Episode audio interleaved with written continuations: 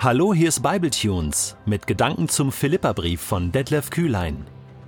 Der heutige Bibletune steht in Philippa 4, die Verse 1 bis 3 und wird gelesen aus der neuen Genfer Übersetzung. Das soll also eure Einstellung sein, liebe Freunde. Haltet daher treu zum Herrn. Ihr seid doch meine Geschwister, die ich liebe und nach denen ich mich sehne. Ihr seid meine Freude und mein Siegeskranz, der Lohn für alle meine Mühe. Ich ermahne Evodia und ich ermahne Syntyche, ihre Unstimmigkeiten beizulegen und sich ganz auf das gemeinsame Ziel auszurichten. Sie gehören ja beide dem Herrn. Und dich, meinen treuen Weggefährten, bitte ich, ihnen dabei zu helfen. Schließlich haben die beiden Frauen Seite an Seite mit mir für die Sache des Evangeliums gekämpft, sie und Clemens und meine übrigen Mitarbeiter, deren Namen im Buch des Lebens stehen. Paulus war ein Beziehungstyp, ein Beziehungsmensch. Er pflegt Freundschaften. Er arbeitet in einem Team. Das wird in den Briefen deutlich, das wird in der Apostelgeschichte deutlich. Da können wir Timotheus nennen und Barnabas und Silas und viele, viele mehr.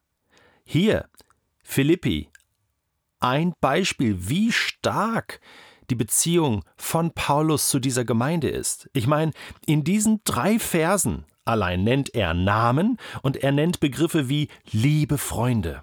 Ja, oder ihr seid doch meine Geschwister, die ich liebe, nach denen ich mich sehne. Wahnsinn. Er hockt da im Gefängnis und er gibt nicht irgendwelche apostolischen Befehle durch, sondern er kommt auf dieser Beziehungsebene. Äh, ja, er, er, verteilt natürlich im ganzen Brief ordentlich, ähm, ordentlich und sagt, hey, hier geht's lang, das ist das Ziel und, und rafft euch auf und löst eure Probleme und richtet euch auf Christus aus. Äh, natürlich, das ist sein apostolisches Mandat, aber er kommt auf Augenhöhe. Auf absolute Augenhöhe. Ja, äh, ein bisschen später noch ähm, nennt er ja auch Namen das ist eben der Punkt. Er redet nicht allgemein, das soll eure Einstellung sein, äh, nehmt euch Christus als Vorbild, ihr als ganze Gemeinde, sondern jetzt geht er rein in die einzelnen Situationen von Mitarbeitern und versucht das vom Gefängnis aus anzusprechen. Und er nennt jetzt hier Evodia und Syntyche, zwei Frauen, zwei Mitarbeiterinnen. Ich glaube, wenn die einfach nur ein kleines Problem gehabt hätten und irgendwelche Frauen gewesen wären in der Gemeinde, hätte Paulus das nicht angesprochen. Ich glaube, das sind zwei wichtige Frauen gewesen. Die haben auch mit Paulus zusammengearbeitet. Und deswegen hatten sie Einfluss. Und deswegen war der Streit, den sie hatten, keine Ahnung, was das war. Paulus geht darauf nicht näher ein, aber es muss so heftig gewesen sein, dass er jetzt die Gefahr gesehen hat, wenn die sich weiter zoffen, diese zwei wichtigen Leiterfrauen, Mitarbeiterfrauen, ja, dass, dass es äh, irgendwie schlecht für die Gemeinde ist. Die sollen Vorbild sein und sollen das jetzt lösen. Und, ähm, und deswegen spricht er das an. Ja, Sie sollen das lösen. Sie sollen sich auf das Ziel wieder ausrichten. Was das Ziel ist, hat er vorher ein ganzes Kapitel lang erklärt. Und, und dann sagt er, und dich, meinen treuen Weggefährten, bitte ich, ihnen dabei zu helfen.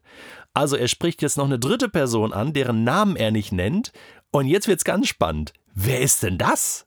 Mein treuer Weggefährte das, das muss eine männliche Person gewesen sein, ein ganz enger, dicker Freund, der hier angesprochen wird und es muss irgendwie in Philippi klar gewesen sein, wer das ist. Der treue Weggefährte, der, äh, der, heute würden wir vielleicht sagen, ähm, ich habe eine Zweierschaft mit jemandem, mit dem bin ich ganz eng, ist my best friend, ja.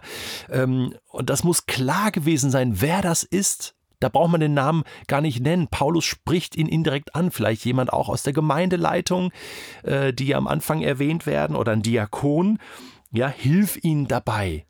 Hier sieht man also das ganze Beziehungsgeflecht in der Gemeinde, was Paulus sich aufgebaut hat, Vertrauen zueinander und dass er so mit den Mitarbeitern sprechen kann und Einfluss nehmen kann. Evodia, Syntyche, sein Weggefährte, dann kommt noch Clemens dazu, ja, und noch übrige Mitarbeiter. Also ein Riesenteam, merkst du. Und das kommt nicht von ungefähr. Das baut man sich auf durch Mitarbeit, durch gute Gespräche, durch Vertrauen, was entsteht, durch Hilfestellung, durch Vorbild sein, durch dranbleiben, durch Gebet, durch Liebe, durch Demut. Und es ist ja eins klar, und das finde ich so schön an dieser Stelle. Weißt du, das ist das Schönste. Es, es zeigt auf, es gab Probleme. Es gab richtig Probleme, die haben sich gestritten, die waren nicht immer einig, die haben die haben gedacht, sie hätten das Ziel schon erreicht. Ja, andere haben aufgegeben. Und jetzt haben die dich gestritten. Und das ist normal. In jeder christlichen Gemeinschaft ist das normal.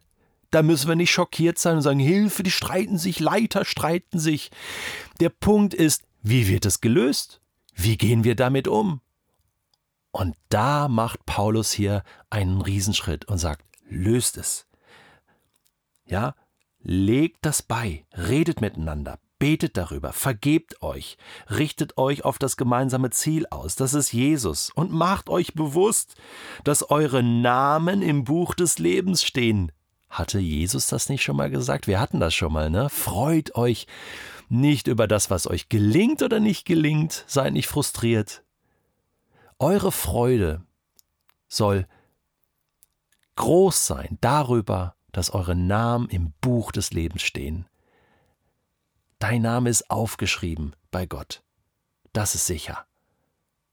Und das ist die Grundlage für alles, seine Liebe zu dir. Und deswegen kannst du die Probleme anpacken in deiner Gemeinde. Ich finde das so toll, dass das hier so konkret wird, dass das hier beim Namen genannt wird. Hier werden Namen genannt, per echte Personen, äh, um die es hier geht. Und ich glaube, die haben das angepackt. Die haben dazugehört und gesagt, hey Mensch, komm, der Paulus, der ist jetzt im Gefängnis, hey, was hat der alles investiert? Und der ruft uns jetzt hier zur, zur Einheit auf und, und, und ruft uns auf, diese Probleme zu lösen. Lasst uns das wirklich tun. Weißt du was? Lass uns doch diesen Gedanken mitnehmen in unsere eigenen Kontexte, da wo wir stehen. Überall gibt es Probleme. Du kannst mir jetzt nicht sagen, nö, also ich habe keine Probleme. In meiner Gemeinde, in meiner Kirche gibt es das nicht. Also ich kann dir sagen, äh, ich stehe gerade auch voll im Wind und äh, da gibt es einige Konfrontationen und wichtige Gespräche, auch in meinem Kontext. Und ich nehme das als Ermutigung mit, das anzupacken. Mit einzelnen Personen zu sprechen und zu ringen für das gemeinsame Ziel. Worum geht es denn? Um meine Befindlichkeit, um mein Ego? Damit es mir besser geht um Aufmerksamkeit, um Mitleid. Es geht um Jesus. Es geht um Menschen, die verloren gehen in dieser Welt und Jesus nicht kennenlernen können, weil ich vielleicht einen Streit habe mit jemandem oder nicht einig bin. Und Paulus sagt, hey, das lohnt sich sowas von gar nicht. Regelt das und richtet euch wieder neu aus auf Jesus.